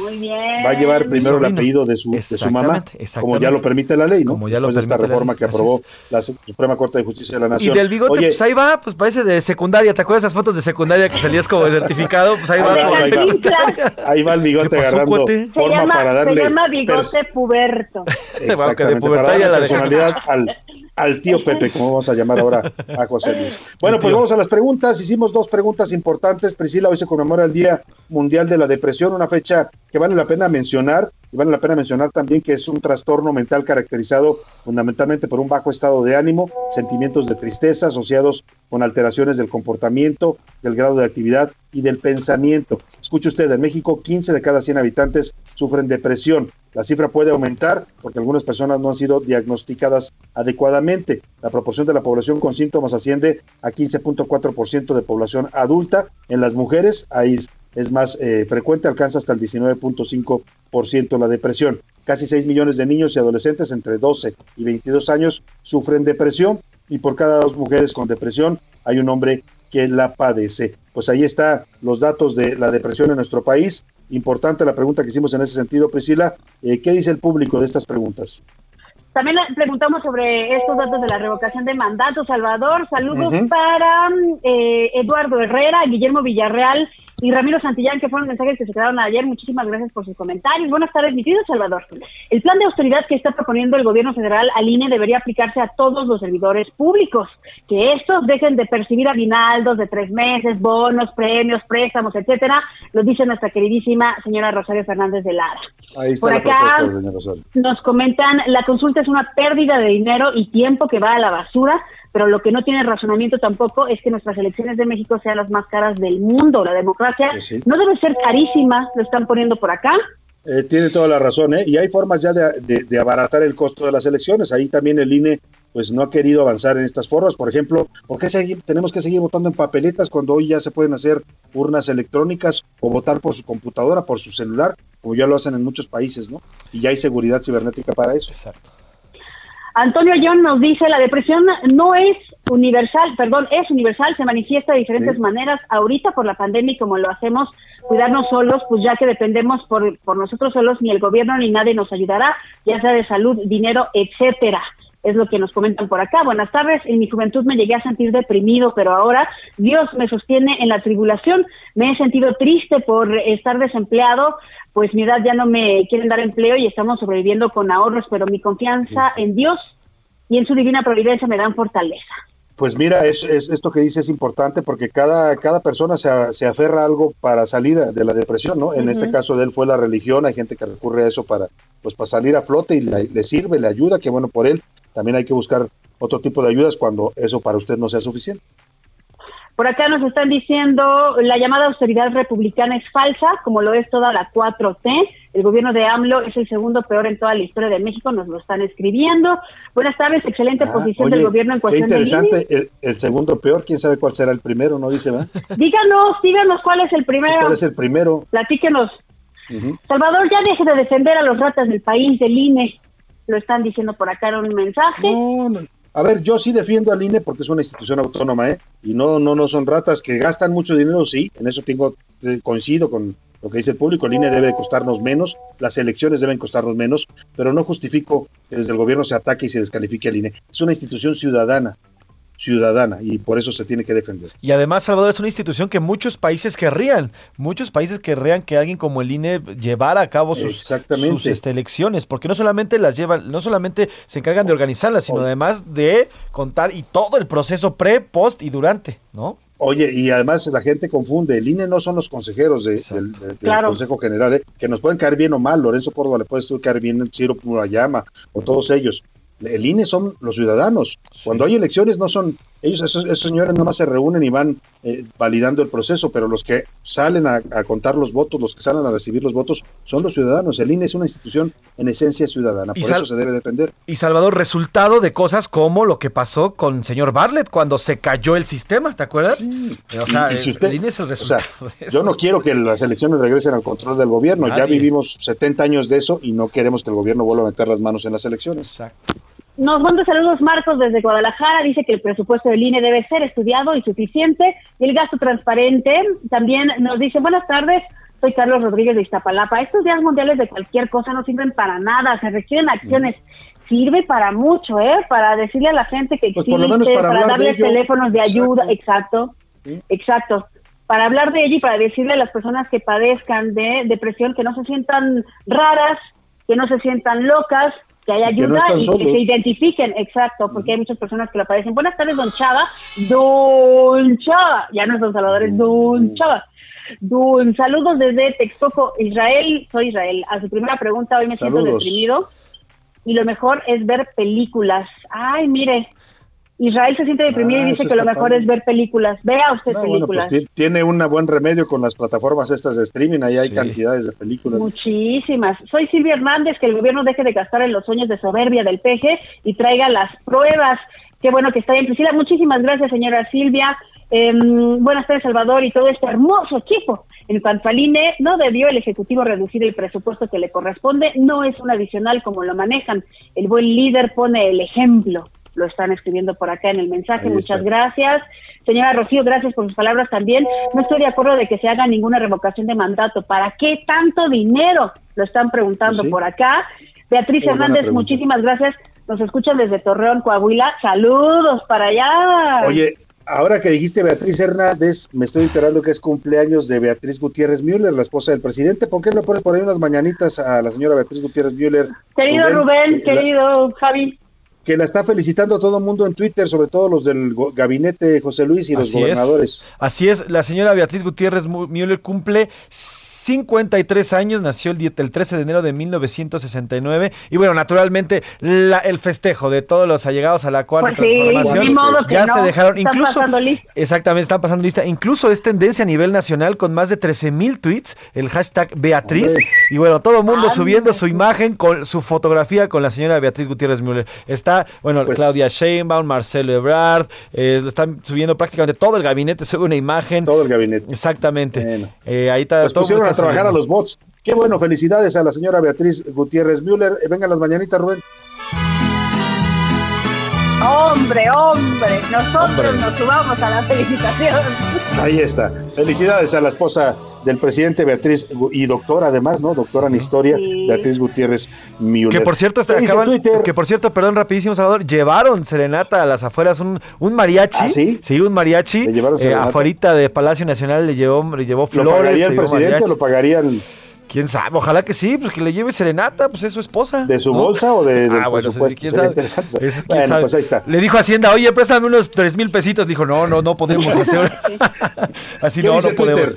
Salvador García Soto, arroba ese García Soto, la comunidad en la que estamos y además publicas a diario mucha información que ya después ustedes ven en otros medios. Pero bueno, sobre el tema de el INE y Hacienda, el 66.2% dice que tiene que darle el presupuesto a Hacienda, el gobierno federal, a el Instituto Nacional Electoral para llevar a cabo esta revocación de mandato. El 14.6% dice que el INE tiene que ajustarse, mientras el 19.2% dice que trabaje con lo que hay que trabaje con el dinero que se tiene. Y sobre el tema de la depresión, este tema que es importantísimo, que también, por cierto, es ahorita el tema más importante en redes sociales, con más de 3 millones y medio de tweets al respecto, Salvador y Priscila, en eh, Twitter en general a nivel mundial. Bueno, pues el 40.8% dice busco ayuda. Cuando me siento así, busco ayuda, mientras el 36.8% dice me aíslo y me alejo, que tal vez sería la peor de las opciones. Y el 22.4% dice no saber qué hacer. Porque todavía hay muchos tabús, mayor porcentaje sea el que busque ayuda. Eh, busca ayuda, sí, eso es bueno. Eso es bueno. Y a ver si nos, nos consigues, José Luis, los teléfonos, líneas de ayuda, eh, de atención psicológica para gente que la requiera en estos momentos, para comentárselos y recordárselos. Se nos quedó otra vez el catorro informativo, ya van dos guardadito, días. Guardadito, guardadito. Está, se está añejando, como dicen por ahí. Pero vámonos por lo pronto a otros temas importantes. Gracias, Priscila. Gracias, José Luis. Gracias a ti, Salvador. Gracias, Salvador. Saludos a todos. Saludos. A la una, con Salvador García Soto. Y vamos a un tema muy importante porque hoy se conmemoran, bueno, se está conmemorando este año el, eh, los 100 años de creación de la SEP, de la Secretaría de Educación Pública, fundada por el señor José Vasconcelos, eh, una institución, le decía yo, fundamental para la vida de este país, eh, un antes y un después en la vida de México y de los mexicanos. Con ese motivo se editó una colección Biblioteca CEP Centenaria 2021 que contiene 172 títulos de diversos sellos editoriales. Hoy lo presentó por la mañana en la conferencia mañanera la secretaria de Educación Delfina Gómez. Dijo que igual que Vasconcelos, ¿no? Por ahí muchos decían en redes sociales, que no se compare con Vasconcelos, la señora, porque ahora vamos a platicar de otros temas que viene ahí arrastrando Delfina Gómez, la secretaria de Educación. Pero por lo pronto, para hablar de este tema, los 100 años de la SEP, lo que está ocurriendo en torno a la secretaria de Educación eh, y también el regreso a clase, saludo con gusto en la línea telefónica a Fernando González. Él fue subsecretario de Educación Básica de la Secretaría de Educación Pública en el gobierno de Felipe Calderón. ¿Cómo está, eh, Fernando? Qué gusto saludarlo. Buenas tardes. Hola, estimado Salvador, muy buenas tardes, un abrazo con todo cariño, feliz año, que haya grandes bendiciones contigo y tu familia y con todo tu auditorio. Igualmente también. Igualmente también, Fernando, para usted. Tenemos varios temas, es que quiero pedirle que seamos muy puntuales para que nos alcance el tiempo. El primero, los 100 años de la SED. Fernando, usted fue funcionario de esta institución, decía yo, quizás la más noble junto con algunas instituciones de salud que tiene el país y la más importante para eh, la transformación de este país. Sí, muy importante. Yo creo que José Vasconcelos tiene el mérito de haber eh, federalizado la educación. Es el primer gran esfuerzo al, darle a la Secretaría de Educación Pública a nivel federal la autoridad de contratar maestros y de tener escuelas. Luego ese proceso se revirtió en los noventas para descentralizar otra vez la educación, después de, de muchas décadas de trabajo muy fuerte para crear un sistema educativo solvente, amplio, eh, de gran alcance. Y es muy importante también eh, eh, que el secretario particular de José Vasconcelos era Jaime Torres Bodet, uno también de los constructores muy importantes del, de la escuela pública mexicana sin duda. Ahora, en este contexto estamos en una situación difícil para la educación. el tiempo de la pandemia ha sido complicado, los niños han resultado afectados, la educación también se ha visto afectada. Eh, eh, hay un debate ahorita sobre si ya deben o no regresarse a clases presenciales. El presidente dice ya regresen. Hay incluso críticas a la UNAM. Ayer la jefa de gobierno cuestionaba a la UNAM por no regresar a clases presenciales totalmente, eh, pero hay otros expertos que dicen mejor esperar un poco más porque la cuarta ola está fuerte con la variante Omicron. ¿Qué piensa usted? Mira, yo creo que hay que tomar una decisión intermedia. Me parece que, que es importante regresar a clases. Las clases, nada sustituye las clases presenciales. Y con todos los esfuerzos que se han hecho, no estamos preparados para la escuela a distancia. Y lo más importante de la escuela sin menoscabo, por supuesto, de la vida académica, son las herramientas sociales de convivencia y, que, que, se dan en ese ámbito entre los estudiantes. Eh, yo creo que es muy importante la convivencia, las herramientas sociales se adquieren ahí, no se adquieren, no es un tema académico, y me parece que sí es muy importante que, que regresemos ya a las aulas, que superemos este este encierro sin menoscabo también de, de la dificultad que es eh, este este crecimiento de los contagios. Yo yo yo diría que sí hay que hacer un esfuerzo por ir regresando paulatinamente, sobre todo en las en las áreas donde no donde no hay tantos contagios. Nosotros tenemos bueno, nosotros dejamos en la Secretaría de Educación Pública controles territoriales muy estrictos y digitalización de de, de informes. Acuérdate que nosotros nos tocó vivir la pandemia H1N1 y pudimos tener, eh, desarrollar todos esos protocolos. Si se siguen esos protocolos, por supuesto no quiere decir que no habrá contagios, pero se van a, se van a minimizar y, y eso pues va a permitir un, un mayor control. Me parece que es muy importante la experiencia vivencial de la escuela, no podemos renunciar a ella. Sin duda. Bueno, he dejado para el final esta pregunta. Tenemos eh, tres minutos y le quiero preguntar qué piensa de todo este movimiento que hay en redes sociales. Eh, hay un hashtag que dice de, Delfina renuncia por este asunto que ayer eh, confirma y valida el Tribunal Electoral el, haberle descontado obligatoriamente a trabajadores del municipio de Texcoco cuando ella fue alcaldesa eh, dinero, 13 millones de pesos para financiar a un partido político. Un delito electoral, así lo cataloga el Tribunal Electoral. Entiendo que fue un, un donativo o fue un descuento o no una organización administrativa que si se hizo con la voluntad de los concurrentes y entiendo que lo que se está eh, castigando con esta multa es eh, que no que no se declaró ante la autoridad electoral a través de los procesos de fiscalización y todo ese ese dinero se usó para la formación del partido político Morena em, yo creo que no no alcanza una situación de este tipo para juzgar a una funcionaria de tan alto nivel. O sea, me parece que debemos ser muy objetivos. El tribunal ya, pues ya decidió, ¿no? Yo, yo conozco, conozco a la maestra Delfina, la conocí en la campaña del 17. Eh, en esos niveles es posible que, que, ella no se haya enterado. Lo que dice es que ella no estaba al tanto del tema. Eso no justifica que la ley no se aplique eh, pero hay que entender pues que era un partido en formación, un movimiento complejo. A mí me pasó cuando hicimos redes sociales progresistas, las, las reglas que aplica la autoridad electoral y la fiscalización son muy duras y, sin, y yo creo que sin menoscabo de que debe eh, el, el eh, debe la organización hacer frente al castigo que le ha puesto el tribunal, yo creo que la funcionaria, eh, la maestra Delfina no no creo que tenga mucho que ver en el esquema, pues las sanciones para el partido y creo que debe debe continuar con, con ese proceso. Ya no hay más que investigar, lo decidió el tribunal.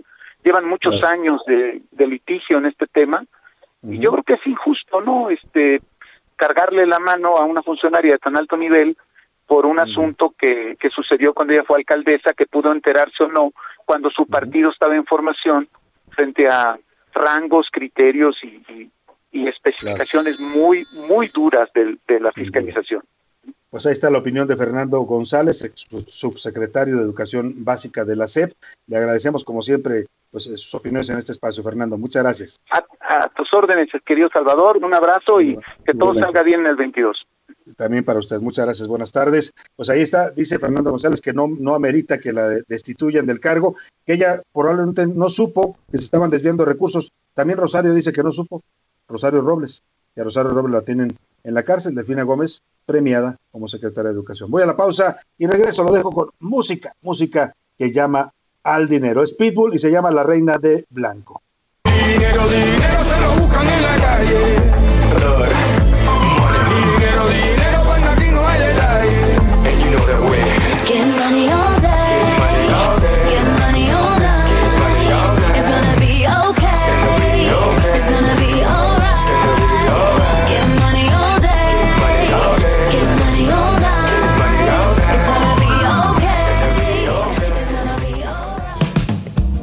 Escuchando A la Una con Salvador García Soto. Regresamos. Ya estamos de vuelta con A la Una con Salvador García Soto.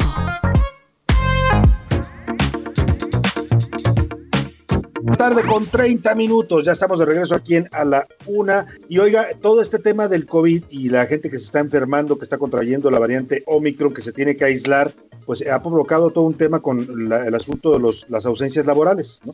Eh, ya el IMSS informó y aquí le dimos a conocer eh, vamos, eh, hemos compartido incluso en redes sociales el formato con el que usted puede, no necesita ya ir a pedir su incapacidad por COVID, puede tramitarlo en línea, imprimirlo y presentarlo en su trabajo. Y también ayer en este tema, el director general del IMSS, Zoé Robledo, eh, pues dio a conocer que no se debe exigir prueba COVID para justificar una ausencia laboral. Es decir, que no le deben decir, no, me traes la prueba. Si a mí, si no me das la prueba, no, no te voy a justificar tu ausencia. No, que con que usted diga tengo COVID, aquí está mi justificante que me entrega el IMSS, mi incapacidad por COVID, con eso es suficiente para que le den el permiso laboral. Eh, todo esto derivado pues de la situación que se está viviendo con la alta demanda de pruebas, la poca disponibilidad que hay de ellas. Y para hablar de este tema hago contacto vía telefónica esta tarde con el, director. Ahora le doy exactamente.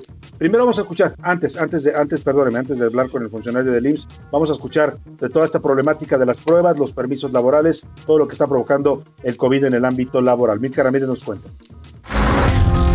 La demanda de certificados de incapacidad temporal por COVID-19 en el IMSS aumentaron en 460% durante esta semana en comparación con las dos semanas anteriores. Y es que durante las últimas dos semanas de diciembre se registraron 21 mil certificados, pero la primera semana de enero del 2022 se reportaron 92 mil. Y de acuerdo con las proyecciones, se espera que para los primeros seis meses de este año se registren 1.5 millones de certificados, lo que representa un gasto de 1.215 millones de pesos. Ante el aumento en los contagios, derechohabientes del IMSS comienzan el peregrinar por clínicas y hospitales para hacer el trámite, en ocasiones sin respuesta favorable. Después fui a mi centro de COVID más cercano, las filas enormes, la gente se forma desde las 4, 5 de la mañana para poder ser atendido y ahí valoran si te dan incapacidad. Ya de plano en esa me tardé tanto que me dijeron que mejor lo hiciera por la aplicación o por la página de internet. Debido a la alta demanda, el servicio en línea también está entorpecido. Así, las personas esperan casi una semana para poder tramitar esta incapacidad. La app nunca funcionó, se trababa o no terminaba la encuesta, el cuestionario de, el permiso. Por la página de internet me tardé más o menos tres días porque al final del cuestionario me salió constantemente la leyenda de que hay una inconsistencia en mi registro, que en realidad no es así. Por entidad federativa, los estados que han registrado un alza de más del 300% son Colima, Durango, Nayarit, Nuevo León, San Luis Potosí, Sinaloa y Zacatecas. Esto, a pesar de que los estados con más incapacidades durante lo que va de la pandemia han sido el Estado de México con un aumento del 152%, la Ciudad de México con 206%, Jalisco con 186% y Nuevo León con 301%. Durante el tiempo de la pandemia han habido tres picos máximos de este tipo de incapacidades El primero fue la semana 30 del 2020 con 48 mil incapacidades, el segundo en la semana 22 del 2021 con 71 mil y el tercero fue en la semana 32 del 2021 con 81 mil incapacidades. Para la una con Salvador García Soto, Milka Ramírez. Ahí están los datos que nos da Milka Ramírez, están incrementándose de manera muy notoria las incapacidades, evidentemente derivado de la situación del COVID. Y bueno, para eh, que nos mm, platique lo que está haciendo el INSS para apoyar a los trabajadores en esta situación difícil con eh, los servicios, con los, requerimientos de, formatos de incapacidad. Hago contacto con el doctor Mauricio Hernández Ávila, él es director de prestaciones económicas y sociales del Instituto Mexicano del Seguro Social. ¿Cómo está, doctor? Qué gusto saludarlo. Buenas tardes. Salvador, muy buenas tardes. Eh, feliz año. Gracias por darme la oportunidad de hacer este programa. Igualmente también para usted, doctor, feliz año. Oiga, pues, eh, ¿cómo está el IMSS enfrentando esta problemática de la, pues, las ausencias laborales, los permisos de COVID? Hablaba también ayer el director del, del IMSS, E. Robledo, que no, no les deben exigir, que no es ilegal incluso que les exijan una prueba COVID a los trabajadores para justificar su ausencia laboral. Pues sí, mira, este, estamos ante una situación nuevamente epidémica, que es esta variante nueva de Omicron eh, y como me mencionaban antes en, la introducción, eh, eh, esta segunda semana, que es la segunda semana real de transmisión de Omicron, ya tenemos un, un pico máximo. y la semana que entra, o cuando cierre esta semana, tendremos otro, porque estamos en una gran actividad epidémica. la semana pasada, trabajadores afiliados al instituto reclamaron 92 mil incapacidades que es lo, digamos la cifra que más grande que hemos visto. Entonces, eh, en base a esto, nuestro director Robles nos ha pedido ser eficientes en apoyar a los trabajadores y a las empresas. Entonces, pusimos en marcha este permiso electrónico. ¿Qué, ¿Qué es este permiso electrónico? Es una incapacidad que protege al trabajador de ausentismo y que también lo protege desde el punto de vista económico porque recibe el subsidio que tiene derecho a ley por una baja laboral por enfermedad temporal. Entonces, lo que hemos hecho es eh, digitalizarla, eh, trabajarla en base a un cuestionario que contesta eh, el trabajador o la trabajadora y una serie de chequeos administrativos para estar seguros que la persona es quien dice ser, que trabaja en la empresa que dice, que es una empresa que existe, finalmente que es la cuenta de banco que le pertenece a la asegurada y lo hacemos, digamos, en 15 minutos, ¿no? Este, eh, en una app o en una computadora. Sí, eso lo estuvimos difundiendo, inclusive compartimos con la gente esta, esta link para que la gente pueda tramitar su permiso. Ahora, eh, con ese permiso que ellos eh, llenen y descarguen vía internet, están protegidos, dice usted legalmente. No, no es necesario que aparte les exijan una prueba COVID, sobre todo porque ahorita es muy difícil hacerse la prueba. Sí, claro, exactamente. El, permiso los protege legalmente. Esto es algo que hemos platicado con todas las cámaras industriales. Esta mañana yo estuve en el consejo eh, de, Concamín. los empleadores conocen muy bien esta, esta plataforma y tienes razón, les protege, digamos, contra el ausentismo laboral. Este apoyo que dice está dando el IMSS para trabajador con enfermedad temporal, ¿a cuánto asciende, doctor? Varía, supongo depende del sueldo de cada quien. Eh, varía porque depende, digamos, del sueldo que tenga el trabajador registrado ante el Instituto Mexicano del Seguro Social y corresponde más o menos al 60% del sueldo que tiene registrado. Y esto hace que también pues el trabajador haga un uso, eh, digamos, responsable y racional, porque tiene un costo para él o para ella, ¿no? Este, eh, porque durante siete días pues recibirá eh, el 60% de, de su salario. Entonces, la, incapacidad dura siete días. Al término de los siete días no necesita una prueba para regresar a trabajar. Lo único que se refuerza es el uso eh, de, de cubreboca disciplinario. Claro, doctor, eh, empezando esta semana estuvimos difundiendo esto que anunció el IMSS, el permiso COVID 3.0, eh, eh, y encontramos, y nos reportaron también nuestro auditorio, algunas fallas en el sitio. Decían que cuando intentaban llenar su permiso les arrojaba una respuesta que decía corrección de datos del trabajador. ¿Esto ya se arregló? ¿Ya está funcionando normal? Sí, Está mucho mejor, o sea, es una, hay ciertas intermitencias porque, como decía yo, consulta bases que no, no nos pertenece, por ejemplo, en Renapo, eh, y a veces pues se toma un poquito más de 5, 7 siete minutos. Pero te podría decir que al día de hoy ya eh, 12 mil trabajadores han, han tramitado su incapacidad, nos han visitado un poco más de 100 mil trabajadores que han dejado, digamos, su cuestionario, aunque no terminaron el trámite. Pues importante, importante, doctor, llamar a los trabajadores que estén afiliados al IMSS que eh, usen, hagan uso de esta herramienta que ustedes han puesto al servicio de la gente para apoyarlos en esta situación difícil del COVID. Eh, si nos recuerda, por favor, doctor, la página donde pueden conectarse y tramitar su permiso en línea. Es eh, en la página del IMSS directo, está en la primera este, sección y en nuestro aplicativo digital que lo pueden descargar a través de la tienda de aplicación. Muy bien, pues ahí está, ahí está la, la aplicación. José Luis, ¿cómo pueden descargarla? Así es, la, la, la, pueden buscar a través de iOS y también a través del sistema Android. Y bueno, el sitio rápidamente se los, se los pongo, ims.gov.mx, diagonal COVID-19, diagonal permiso. Ahí pueden solicitar los permisos, Salvador. Y vamos a nuevamente a compartirlo en nuestras redes sociales para que la gente que lo necesite tenga acceso rápido a esta eh, herramienta tan útil que está poniendo al servicio de los trabajadores del Instituto Mexicano del Seguro Social. Doctor Mauricio Hernández Ávila, un gusto platicar con usted. Gracias por esta información. y gracias también por la labor que están haciendo. Muy buenas tardes. Ahí está el director de prestaciones económicas y sociales del IMSS. Pues si usted es trabajador afiliado al IMSS, haga uso de esta herramienta, tramite su permiso si está enfermo de COVID, le van a apoyar con el 60% de su sueldo, se lo van a depositar directamente a su cuenta. Claro, no lo haga cometiendo fraude, ¿eh? porque tiene toda una, eh, la, la, página donde, donde usted va a entrar, eh, verifica que usted sea la persona que dice ser, que esté realmente registrado en esa empresa, que esté registrado al IMSS y que la cuenta que dice sea su cuenta bancaria. O sea, todo está bien verificado para que no intente usted hacer un fraude porque no se lo van a permitir e incluso puede incurrir en un delito.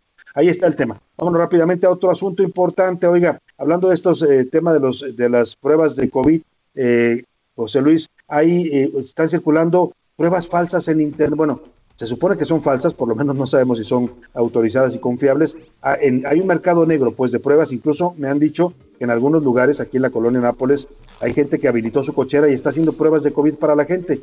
No sabemos si tengan permisos, José Luis, si sean re, pruebas reales o si nada más le estén timando el dinero a las personas. Así es, Salvador. Al, eh, luego de la pues, gran demanda que existe de pruebas a través de redes sociales, específicamente Instagram, eh, WhatsApp y TikTok, se, diferentes usuarios comenzaron a vender pruebas, pruebas de, de, a domicilio. Y no se sabe si son verdaderas, si son falsas, Exacto. si están eh, aprobadas o no aprobadas, pero ya hay esta venta y oscila entre los 600 y los 1.300 pesos. Iván Tenga Márquez, mucho cuidado. Iván Tenga Márquez mucho cuidado. Así es. Vamos a don Iván Márquez que nos cuenta de esta situación del mercado negro de pruebas COVID. A esté muy alerta.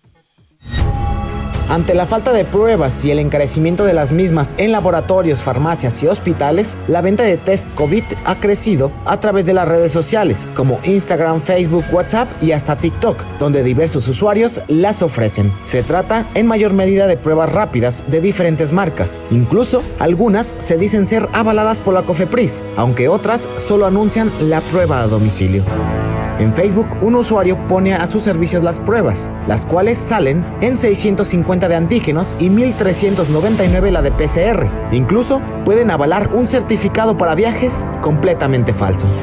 Yo no hago así que las, o sea, yo voy y recojo la muestra y se la llevo a así que a las personas que le hacen todo el proceso en el laboratorio. Lo más seguro es que sí se puede hacer como un paro, no hay ningún problema. Yo me imagino que este chavo se iba a generar una lanita o algo así. Yo me imagino unos 200 pesos, 300 pesos, digo tampoco así exagerado. También hay quienes manejan rutas, puesto que hay varias personas aplicando las pruebas. Si nos mandas la ubicación por WhatsApp, ya pondremos una ruta porque tenemos diferentes rutas en diferentes personas, entonces nada más sería asignarte una ruta. Otro de los casos se hacen con la marca Roche. Detectan el SARS-CoV-2 a domicilio, aunque por la alta demanda están saturados. Sí, mire, es a domicilio y tiene un costo de 850 pesos. 48. Sí, a reventar. Pero eso no es todo, pues en redes también ponen a la venta todo equipo relacionado con el COVID, desde medicamentos, hisopos y material que se necesite, incluso en grandes cantidades. Así, la escasez de pruebas en el sector público y el encarecimiento en hospitales, laboratorios y farmacias abren paso a un mercado negro a través de redes sociales que comienza a abrirse ante los ojos de las autoridades y a su vez la desesperación de los mexicanos por conocer si está o no contagiado. Para la una con Salvador García Soto, Iván Márquez.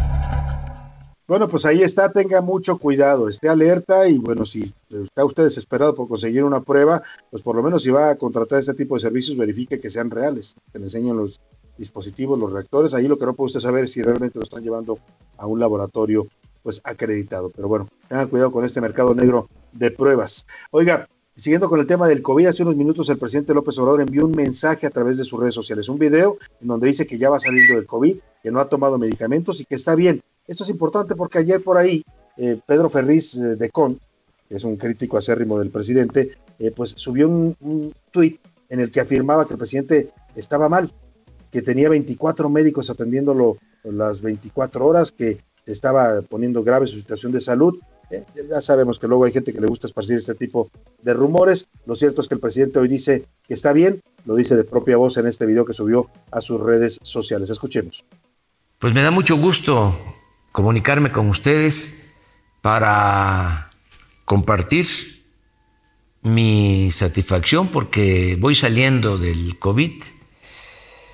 Y quiero también compartir esta información con ustedes porque considero que es bastante alentador el poder eh, comprobar, ahora sí que en carne propia, que esta variante del COVID no tiene la letalidad, la peligrosidad de la variante anterior de la llamada Delta. Esta variante eh, produce síntomas muy leves, es el equivalente a una gripe. No tuve bueno, ahí está lo que dice el presidente. Yo lo quiero cortar ahí porque el presidente insiste en este discurso. Sí, si usted está vacunado, el, Omicron puede ser muy leve, dependiendo de cada organismo. Pero si no está vacunado, cuidado, ¿eh? el Omicron lo puede llevar al hospital y a la muerte y si tiene alguna enfermedad, alguna comorbilidad, aunque esté vacunado, el Omicron le puede dar fuerte. Es lo que no dice el presidente. Debiera decirlo, lo dijo ayer el, director de la Organización Panamericana de la Salud. Omicron sí puede ser grave para todos aquellos que no estén vacunados y tengan comorbilidades. Qué bueno que el presidente esté bien, a mí me da gusto, de verdad, que esté bien, que vaya saliendo bien del COVID, pero que no insista en minimizar esto y decir que solo es una gripe, porque no, no es una gripe, presidente, es COVID. Y bueno, si usted está vacunado porque ya tiene tres vacunas y le dio más leve, qué bueno por usted, pero no es el caso de todas las personas. Ya, ya aprendimos en estos dos años que el COVID eh, eh, le va diferente a cada persona según su organismo, así es que no se puede generalizar y menos estar pues diciendo a la gente no te preocupes, es como una gripita. No, claro que no, es un mensaje totalmente incorrecto y más viniendo del dirigente eh, político de este país. Ahí dejamos el tema. Vámonos a otro asunto importante. A la una, con Salvador García Soto.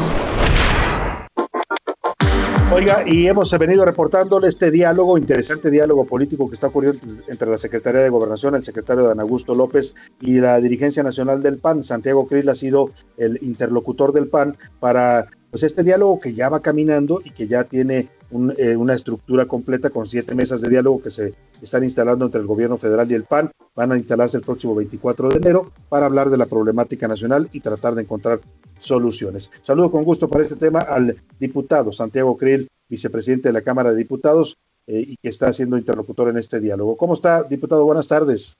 Muy buenas tardes, Salvador Garzoto. Te agradezco mucho la invitación y agradezco mucho al grupo Heraldo por la invitación.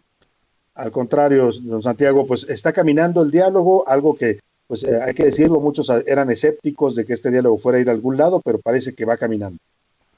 Va caminando bien en lo que es eh, la organización y la instrumentación para que ya empiecen a trabajar las siete mesas eh, nos hemos puesto de acuerdo bien en el formato, en la metodología del trabajo, eh, en el intercambio ya de agendas puntuales para cada una de las mesas, en los integrantes.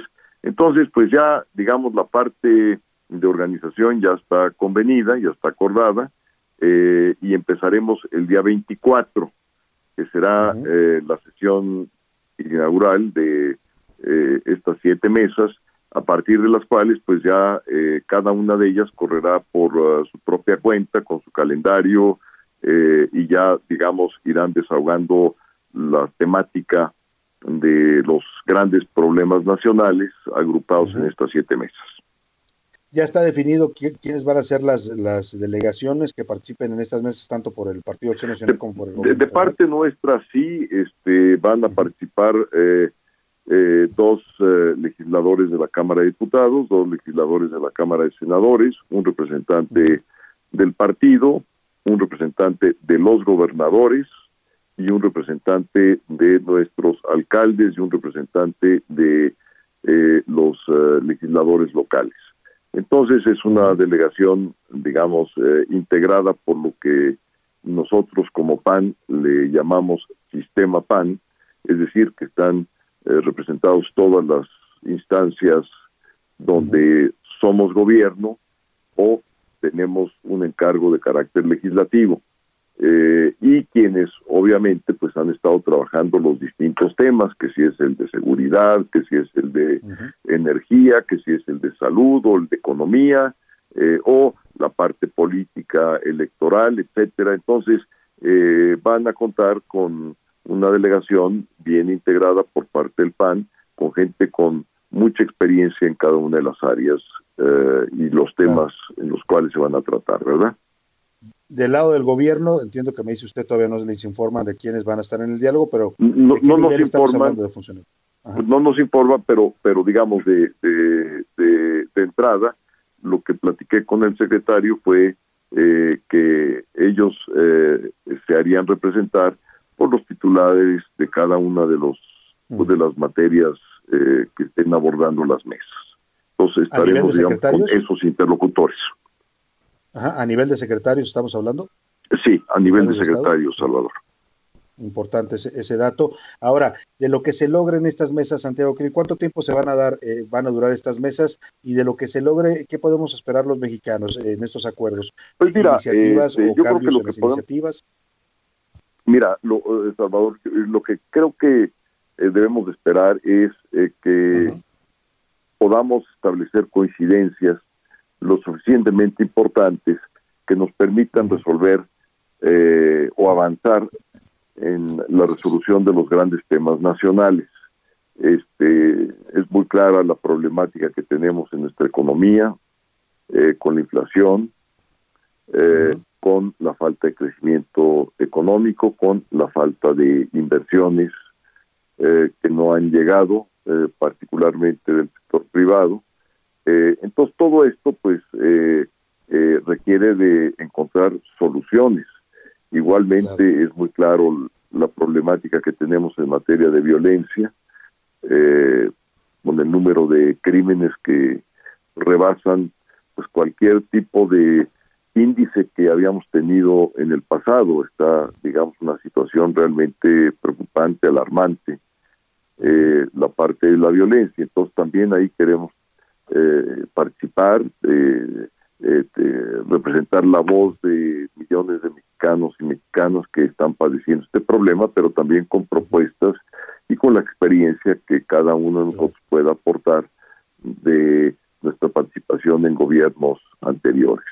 Eh, por otra parte, este, eh, también lo que debemos esperar es que el diálogo sea un diálogo respetuoso, que auténticamente nos escuchemos, los unos a los otros eh, y que podamos tener la inteligencia para que a partir de posiciones muy distintas, porque nosotros somos oposición eh, y el gobierno tiene un planteamiento pues muy distinto al nuestro, que a partir, digamos, de posiciones tan distintas podamos encontrar coincidencias sin que esto represente claudicaciones a nuestros principios o a nuestro programa eh, o a lo que eh, las personas que estamos representando eh, desean ver, digamos, ya como acuerdo en una mesa de negociación. Entonces, tenemos, digamos, pues un desafío fuerte enfrente de nosotros, pero sin embargo, pues con, con el optimismo democrático,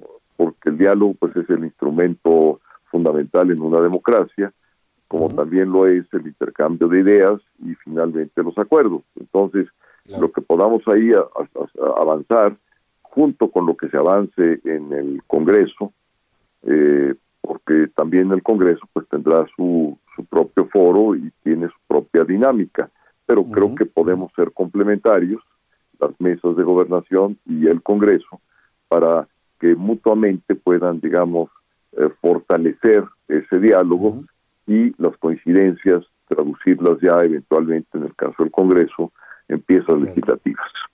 El clima político, el clima electoral, tenemos elecciones este año en seis estados, ¿va a afectar o no va a afectar este diálogo? Mira, decirte que no va a afectar, pues eh, sería simplemente desconocer la realidad. Por supuesto que cuando la competencia viene intensa, este, eh, siempre altera, digamos, las posibilidades de los acuerdos y el diálogo a veces se vuelve intenso o se pierde eh, precisamente en las temáticas más bien de carácter electoral eh, que distraen enormemente de los problemas nacionales. Vamos a tratar de tener la disciplina y la concentración eh, en lo que es el diálogo para que eso afecte lo menos que sea posible, Salvador. Pues Santiago Krill Miranda, diputado, vicecoordinador de la Cámara de Diputados, vicepresidente de la Cámara de Diputados, le agradezco mucho que nos dé esta información. Estaremos muy atentos a este diálogo entre el PAN y el gobierno federal. Al contrario, muchas gracias por la oportunidad, Salvador, y muchas gracias al Grupo Heraldo. Hasta luego. Muchas gracias, un gusto como siempre eh, con Santiago Krill Miranda. Importante, importante que dialoguen. Ya se nos fue el tiempo rápidamente, le quiero dar gracias a todo el equipo y sobre todo gracias a usted. Que pase una excelente tarde, provecho, quédese aquí en el Heraldo de mañana, yo lo espero a la una. Hoy termina a la una con Salvador García Soto. Un encuentro del diario que piensa joven con el análisis y la crítica. A la una con Salvador García Soto. De lunes a viernes de una a 3 de la tarde.